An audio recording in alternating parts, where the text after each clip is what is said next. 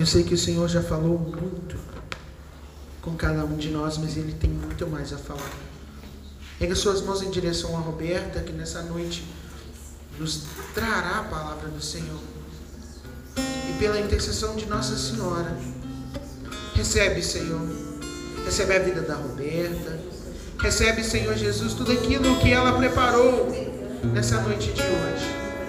Nós entregamos, Senhor Jesus, esta pregação. Nós entregamos, Senhor Jesus, a família. Nós entregamos, Senhor, tudo aquilo, Senhor Jesus. Tudo aquilo que o Senhor tem preparado para nós nessa noite. Que nós possamos receber, Senhor, através dessa pregação. Vem, Espírito Santo.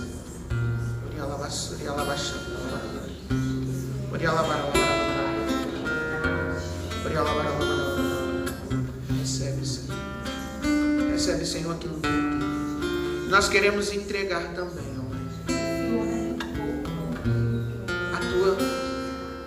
intercessão, ao teu sagrado coração, Mãe. Cuida dessa tua filha. Dela o refrigério da alma, a tranquilidade e a paz. Ave Maria, cheia de graça, o Senhor é convosco. Bendita sois vós entre as mulheres.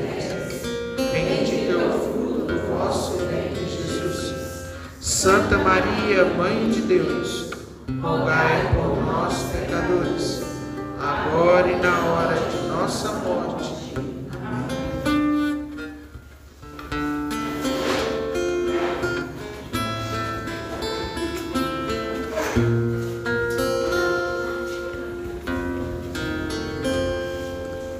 Meu irmão, minha irmã, boa noite. A paz de Jesus, o amor de Maria estejam presentes na nossa vida. Como o Rodrigo já disse, me chamo Roberta, né? Para quem está vindo de repente hoje pela primeira vez, não me conhece, é, faço parte deste grupo de oração já há bastante tempo, né? Não vou falar quantos anos que eu estou aqui, senão vocês vão descobrir que eu já tenho mais de 20 anos. Mas é, apesar de que né, no decorrer desse ano tenho estado um pouco sumida, né? Você com certeza não tem me visto aqui com tanta frequência por conta né, de, de muitas atividades em casa com as minhas meninas. Né? Sou casada com o Marcelo, tenho duas filhas que estão por aí em algum lugar. A Helena de 7 anos, a Olga de 5 anos. E acho que foi segunda-feira passada, né, Josi, de feriado né, eu sentia no meu, eu estava em casa, né, no feriado, e eu sentia no meu coração, geralmente esse mês para nós católicos, né, é um mês muito especial, é um mês muito bonito, porque é um mês destinado à nossa mãezinha. Né? E eu fiquei feliz quando eu cheguei aqui hoje e vi essa imagem tão bonita no lugar de destaque. Né? Quem me conhece sabe o quanto eu sou apaixonada por Nossa Senhora.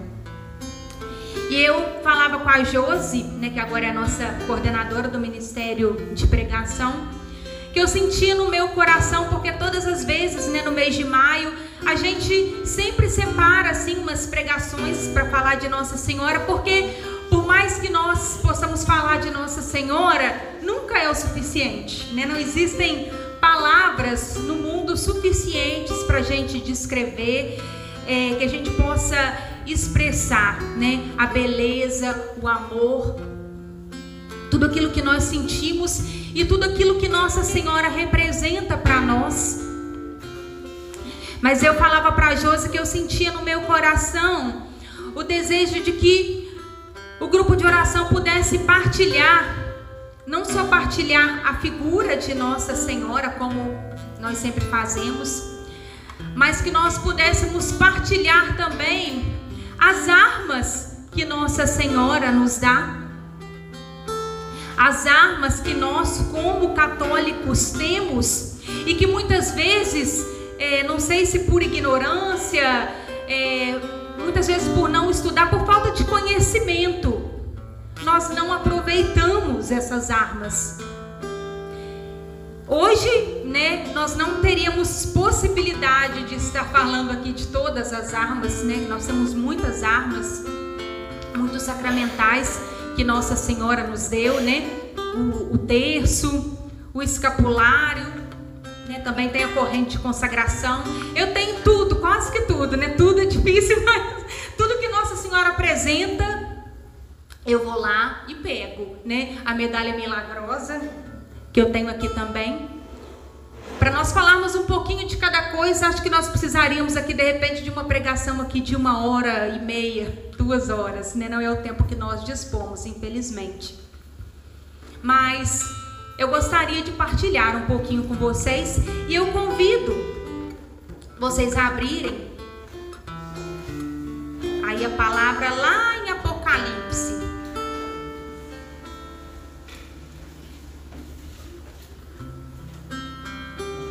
Apocalipse, né, que está depois de Gênesis, bem depois de Gênesis, muito depois de Gênesis. Brincadeira, né? O último livro da Escritura, Apocalipse 12, tem uma passagem que nós conhecemos bastante. Amém? Apocalipse 12, a partir do versículo 1 apareceu em seguida um grande sinal no céu: uma mulher revestida do sol, a lua debaixo dos seus pés, e na cabeça uma coroa de doze estrelas. Estava grávida e gritava de dores, sentindo as angústias de dar à luz. Depois apareceu outro sinal no céu: um grande dragão vermelho com sete cabeças e dez chifres e nas cabeças sete coroas. Varria com sua cauda uma terça parte das estrelas do céu e as atirou à terra. Esse dragão deteve-se diante da mulher que estava para dar à luz, a fim de que quando ela desse à luz lhe devorasse o filho.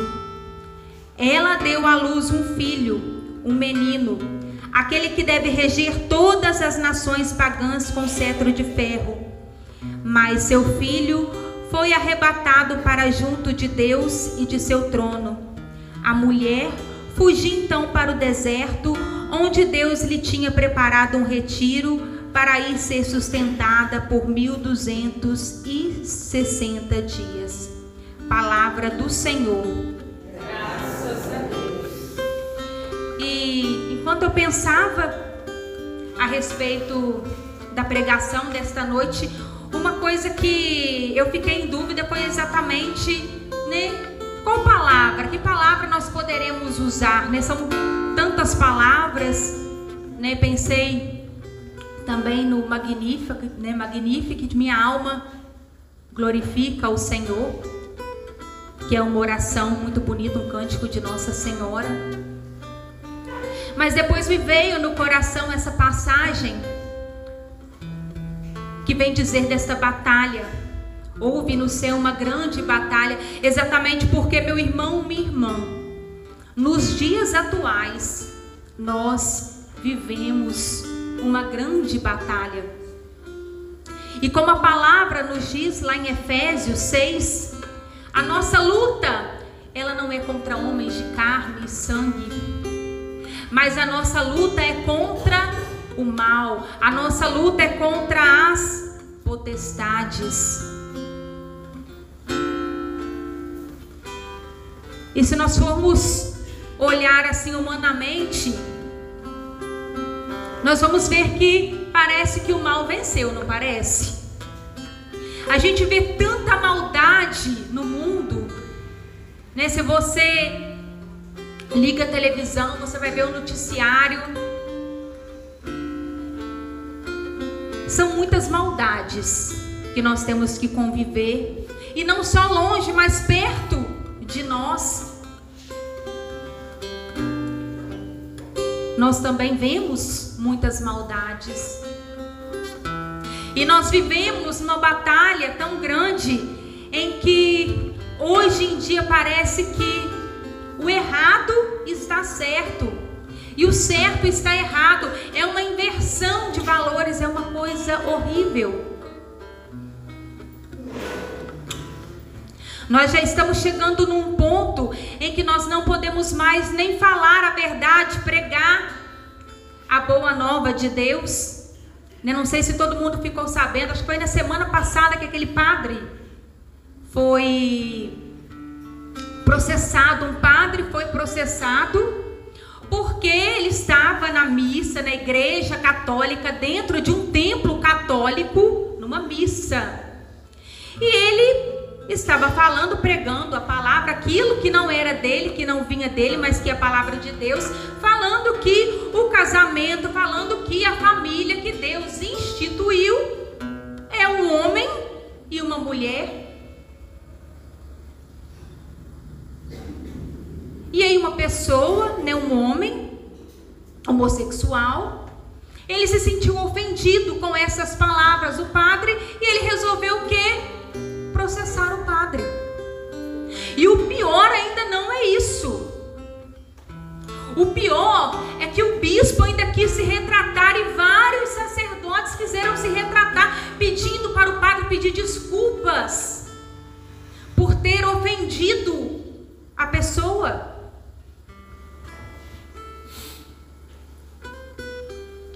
Então, ou seja, não basta mais, é, humanamente falando, você vê que o mal está imperando. Mas agora também nós não podemos falar a verdade. Nós não podemos mais pregar o evangelho. Vocês já repararam isso? Que hoje em dia, né, se você fala algo assim como esse padre falou, né, e não falou mentira e não tirou nada de trás da orelha, ele falou aquilo que está aqui, ó, na palavra de Deus, que o casamento, que a família, né, é entre um homem e uma mulher, segundo a vontade de Deus. Hoje, se você fala isso, você é homofóbico. Se você fala isso, você não tem caridade com o seu irmão, você está julgando o seu irmão. Então agora você tem que olhar para o pecado do irmão e tem que compactuar com aquele pecado. Porque você não pode mais falar para ele que ele está pecando e falar, gente, com caridade. Se nós amamos uma pessoa verdadeiramente, aquilo que nós mais desejamos para essa pessoa é a salvação da sua alma. Porque isso aqui, ó, isso aqui vai passar. Eu estou aqui hoje, amanhã, eu não sei.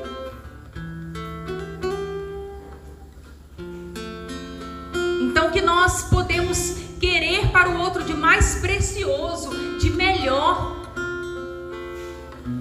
é a salvação daquela pessoa. Então, qual que é a nossa obrigação como cristãos? É alertar se aquela pessoa está fazendo algo que não agrada a Deus, algo que pode levá-la para o inferno, porque a gente não sabe como vai ser o nosso fim. Então, o nosso arrependimento, a nossa conversão, ela precisa ser hoje, ela precisa ser no dia de hoje, porque eu não sei se amanhã eu vou ter tempo.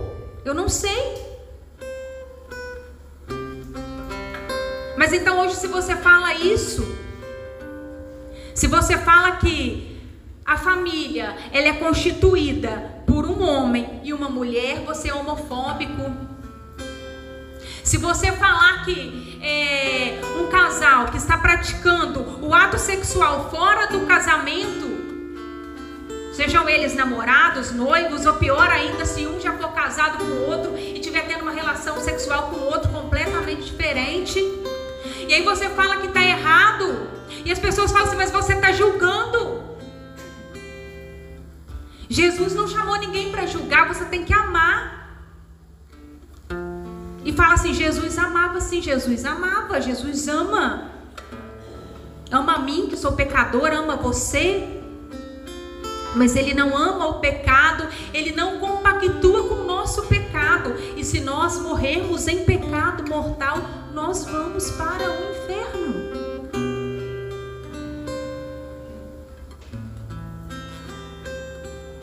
Mas hoje em dia, as pessoas, elas querem um evangelho que se molde a elas. Né? Você não vê que tem gente famosa aí que está falando que está precisando reescrever a Bíblia?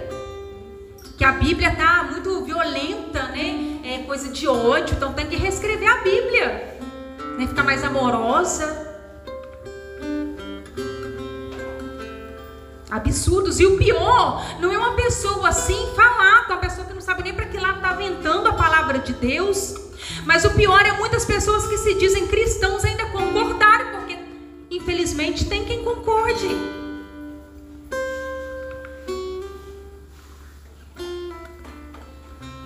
Então, nesse tempo difícil que nós estamos passando, nós precisamos recorrer a todas as armas que nós tivermos. Imagina, né, se nós tivermos que hoje para uma guerra, né, uma guerra mesmo. O que, que a gente precisa numa guerra? A gente precisa de armas. Não é quanto mais poderosas forem as nossas armas, mais chances nós teremos o quê? De ganhar, na é verdade. Imagina se eu chegar ali numa guerra ali com uma arminha ali, ó, de repente chega um lá com aquela arma mais poderosa, aquela mais nova, aquela que atira não sei nem quanto X, eu não entendo nada de arma. Quem é que vai ganhar a guerra? Aquele que tiver mais bem preparado. Aquele que tiver as melhores armas. E meu irmão, minha irmã, a igreja nos deu as melhores armas. E uma que eu quero me deter com vocês hoje é o rosário. Né, nós chamamos a oração do, do Santo Terço, né? mas na realidade, os únicos países né, que chamam de terço é só aqui no Brasil e em Portugal. No restante todo do mundo, todo mundo conhece como rosário. Aqui a gente conhece como rosário a oração de todos os terços juntos, né? De todos os mistérios. Mas na realidade, né, no mundo todo, o rosário é a oração que a gente conhece como Santo Terço. E quando você reza todos os mistérios, é o rosário completo. E essa arma poderosa aqui que o próprio Padre Pio, ele mesmo chamava de arma. Ele andava com, com o terço na mão, nele rezava, né? Para quem não conhece a história de Padre Pio, eu recomendo, tem até um filme, né? Eu recomendo você ler, porque é belíssima a história de Padre Pio. E Padre Pio, além de celebrar, né, muitas missas durante o dia, né? Ele atendia horas e horas e horas e horas e horas de confissões. E ele ainda rezava mais ou menos uns cinco rosários por dia. Né? Ele falava que conseguia fazer várias coisas ao mesmo tempo, que ele estava fazendo alguma coisa e estava rezando o rosário. E ele chamava de arma, né? Quando às vezes ele esquecia em algum lugar, né? E eu olhava assim para a mão dele, cadê minha arma? Essa era a arma. E essa é a nossa arma. Uma arma que, infelizmente, muitos de nós católicos hoje não utiliza. Né? Não vou pedir para levantar a mão, não precisa, mas né? quantos de nós aqui rezamos isso todos os dias? Pelo menos né, um terço. Infelizmente, né, muitos católicos até, né, porque não vou nem falar dos protestantes que já falam mesmo, né, que é uma oração repetitiva, né, mas quantas vezes nós católicos também achamos uma oração repetitiva? Ah, mas eu vou ficar a vida inteira naquilo ali, rezando aquilo ali.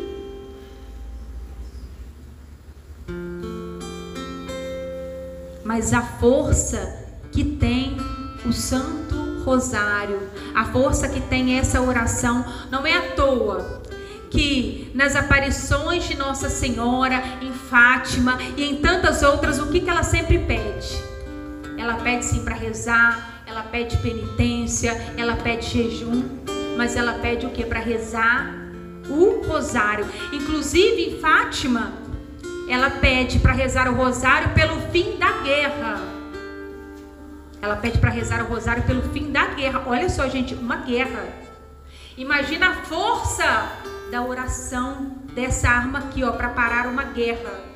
Imagina igual essa guerra está acontecendo lá na, né, da Rússia com a Ucrânia, quanto tempo? Imagina que arma poderosa algum país deveria ter uma única arma para poder acabar com essa guerra.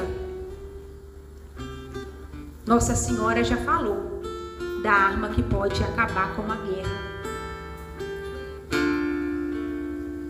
Então, se ela pode acabar com essa guerra, essa guerra física, Imagina as guerras da nossa vida, as guerras que nós enfrentamos, a guerra que eu enfrento no meu dia a dia. Pensa aí nas guerras que você enfrenta no seu dia a dia. E que nós podemos vencer aqui, ó.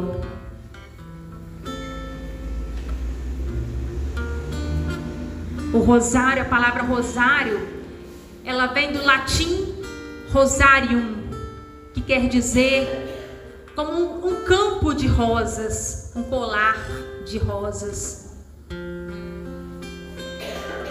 E ele teve início, né, primeiramente assim, com os monges, né, que recitavam os 150 salmos, mas aí muitos cristãos não te imagina você decorar 150 salmos.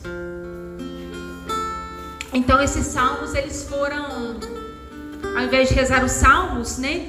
Aqueles que às vezes não sabiam nem ler, substituíam 150 salmos por 150 Pai Nossos. E eles contavam, né, primeiramente com 150 pedrinhas, e depois né, arrumaram um cordão, tinha 150 nós, o cordão. E aí eles rezavam os 150 Pai Nossos.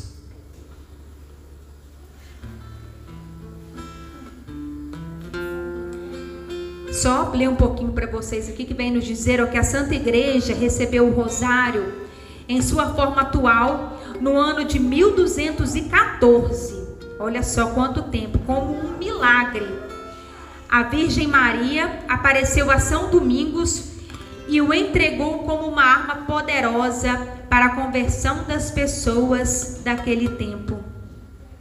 Assim, ele espalhou a devoção principalmente entre os fiéis católicos que não sabiam ler e queriam de alguma maneira imitar os monges que recitavam os 150 salmos da Bíblia.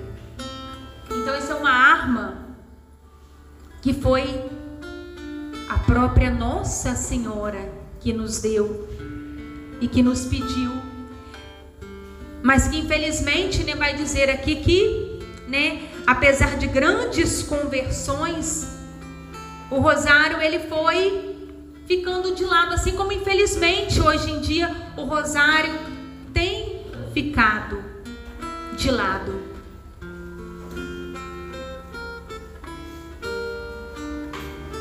Muitos, né, às vezes, ah, mas é uma oração é, é uma oração unicamente para Maria, não. Apesar de nós invocarmos Nossa Senhora, o centro do rosário é Jesus. Por quê? Porque cada, em cada meditação, né, nos mistérios gozosos, nos mistérios luminosos, né, que é, em 2002 foi instituído pelo Papa João Paulo II, né, hoje São João Paulo II um grande rezador de rosário.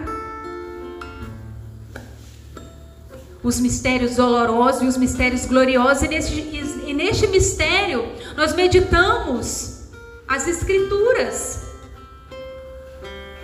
Nós temos Jesus como centro e Nossa Senhora que vai intercedendo por nós,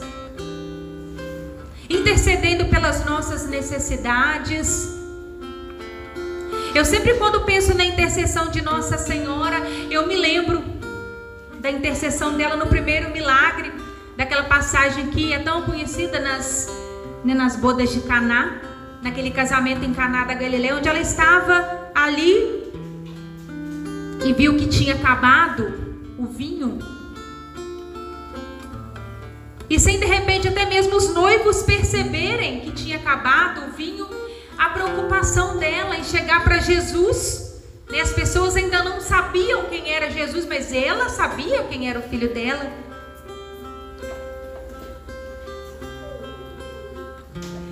Ela sabia quem era o filho dela. Então ela intercede. Eles não têm mais vinho. Já sabendo sim que Jesus, ele poderia, ele tinha o poder de fazer e ele ia fazer. E ele mesmo dizendo que a hora dele ainda não havia chegado, ele atende o pedido da mãe. E nós temos essa certeza, né, de peça à mãe que o filho atende. Peça à mãe que o filho atende. Não tem necessidade nossa que nós entregamos a Nossa Senhora que ela não entregue a Jesus. Muitas pessoas às vezes têm receio de entregar para Maria. Não, eu não vou entregar para Maria, eu vou entregar direto para Jesus. Amados, Maria não retém nada para ela. Tudo que nós colocamos na mão dela, ela coloca nas mãos do seu filho. E eu só queria partilhar aqui com vocês a respeito do poder do rosário é, sempre em alguns padres, né, nós sabemos que tem alguns padres da nossa igreja que são padres exorcistas. Então, quando algumas pessoas, né, não são casos, muitos casos, mas tem sim alguns casos em que há casos de possessão, né, o demônio ele se aposta de alguma pessoa. Então aqueles padres exorcistas. E esses padres, eles têm né, a autoridade da igreja de expulsar o demônio dessa pessoa. E há vários relatos de padres exorcistas. Hoje mesmo eu assisti uma pregação do padre Duarte Lara e ele falava isso que quando as pessoas, né, vão lá ajudá-lo na oração, que ele precisa fazer um exorcismo, né? É lógico a igreja, ela tem ali toda tudo aquilo que precisa ser feito.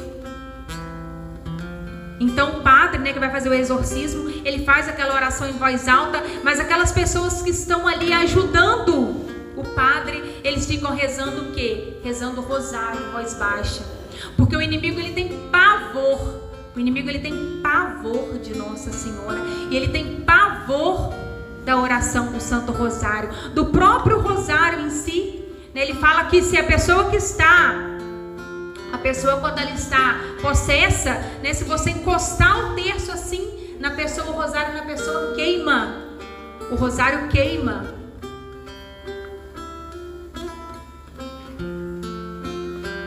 O demônio não suporta a Virgem Maria e tem mostrado isso diante de tantos relatos que podemos testemunhar em nossos atendimentos de oração o padre Gabriele Amorte, que foi um dos maiores exorcistas do nosso século, nos conta a seguinte história. Uma vez perguntei a Satanás durante um exorcismo: Mas por que te assustas mais quando invoco a Nossa Senhora do que quando invoco a Jesus Cristo? Olha só. Quando o padre pergunta, o exorcista, ele pergunta em nome de Jesus, para Satanás, ele é obrigado a responder.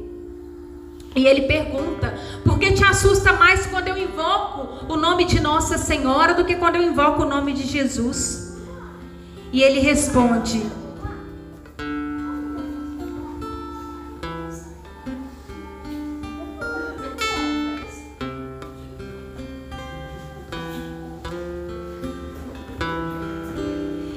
aí Satanás vai responder: porque me humilha mais ser derrotado por uma criatura humana do que ser derrotado por ele. Olha só, olha que profundo isso, porque me assusta mais. Eu me sinto pior, eu me sinto mais humilhado em ser derrotado por uma criatura de Deus, porque Jesus Cristo é Deus. E eles e, o, e Satanás ele já é um derrotado, né? Existe luta entre o bem e o mal, sim, mas não existe luta entre Deus e o demônio, não tem, porque Deus é infinitamente maior. Infinitamente maior. Ele já é um derrotado, ele já perdeu. Mas o diabo ele se sente humilhado em ver uma criatura humana, porque Maria, ela é uma criatura humana. Ela não então o diabo ele se sente humilhado porque ele é derrotado por ela. Tanto que ele nem cita, assim como ele não fala o nome de Jesus, ele também não consegue pronunciar o nome de Maria. E ainda, em um outro exorcismo, Satanás disse através do possuído: Cada Ave Maria do Rosário é para mim um golpe na cabeça. Olha só, quer derrotar Satanás? Cada Ave Maria Imagina 50 Ave Marias em cada terço. Imagina 150 Ave Marias no rosário. Um golpe, cada golpe na cabeça de Satanás. Se os cristãos conhecessem o poder do rosário, seria o meu fim. Se os cristãos conhecessem o poder do rosário, seria o meu fim. Um outro renomado exorcista, Padre Francesco Bamonte, nos conta experiências reveladoras sobre a força do rosário e da Virgem Maria sobre o demônio. Ele, ele vai dizer assim: ó, na minha experiência de exorcista, notei que nenhuma oração extra-litúrgica é tão odiada, temida e hostilizada pelo demônio como o Santo Rosário. Um dia, enquanto eu pegava o terço para iniciar o ritual do exorcismo sobre uma pessoa, o demônio exclamou: É uma coisa que eu não suporto. Eu não suporto. Aquele velho estúpido apelidara bem, tinha lhe dado o nome de arma, porque é uma verdadeira arma, uma verdadeira arma contra nós, né, Padre Pio? ele, esse velho estúpido aqui, ele pergunta, né? Quem que é esse velho estúpido que você se refere? Ele fala assim, Pio. Olha só. E aí ele pergunta, Padre Pio de Petreutina? Sim. Então eu rebati, ele não é estúpido, é inteligente, sábio e devoto. E aí Satanás diz para ele: para nós é um estúpido Ainda agora, aquele estúpido trabalha ao lado de Nazareno e daquela mulher lá em cima. Olha só. Aquele velho estúpido, ou seja, Padre Pio está lá em cima, ao lado do Nazareno, né, porque ele não pronuncia o nome de Jesus, e daquela mulher, que ele também não, não pronuncia. E aí o padre vai mais longe e pergunta para ele: como se chama aquela mulher que está lá em cima? E aí ele fala assim: chama-se como esta, que era Maria, o nome da mulher que ele tinha possuído.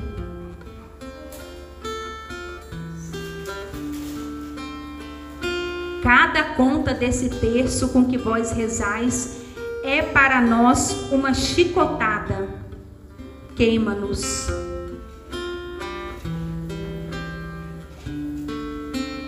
Meu irmão, minha irmã, que nós possamos tomar essa verdade para a nossa vida. Né? Infelizmente, é, teríamos muito mais coisas para falar do Santo Rosário. Assim como teríamos também muitas outras armas, né? como eu disse, a medalha milagrosa, o escapulário, né? que de repente, às vezes no decorrer desse mês, né, Rodrigo, às vezes a gente consegue também estar falando. Mas que você possa estar pegando, assim como já dizia, Padre Pio, essa arma, essa arma, quer vencer o inimigo, quer vencer o pecado, reze o rosário. Né? Até tá, tá com insônia também, né? Reza o rosário. A minha mãe às vezes reclama comigo, nossa, passei a noite e não dormi. Tipo assim, enfia debaixo da coberta, deita, apaga a luz. Eu duvido que se você começar o rosário, você não termina o primeiro terço e você dorme também é uma arma contra insônia. É uma arma. E que nós possamos aproveitar dessa arma deixada por Nossa Senhora. Para que nós possamos vencer o maligno, para que nós possamos vencer essa guerra que nós travamos a cada dia da nossa vida. Amém?